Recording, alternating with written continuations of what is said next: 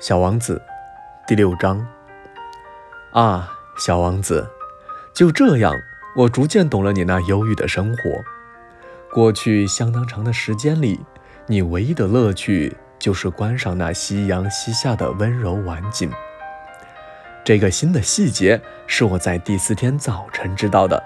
你当时对我说道：“我喜欢看日落，我们去看一回日落吧。”可是得等着，等什么？等太阳落山。开始你显得很惊奇的样子，随后你笑自己的糊涂。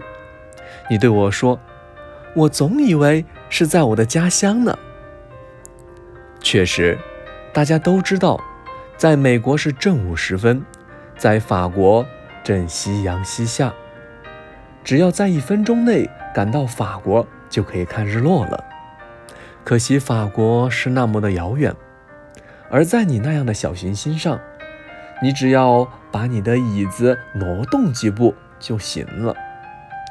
这样，你便可以随时的看你想看的夕阳余晖。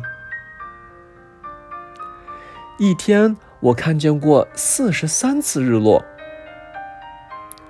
过了一会儿，你又说道：“你知道，当人们感到非常苦闷的时候，总是喜欢日落的。一天四十三回，你怎么会这么苦闷？”小王子没有回答。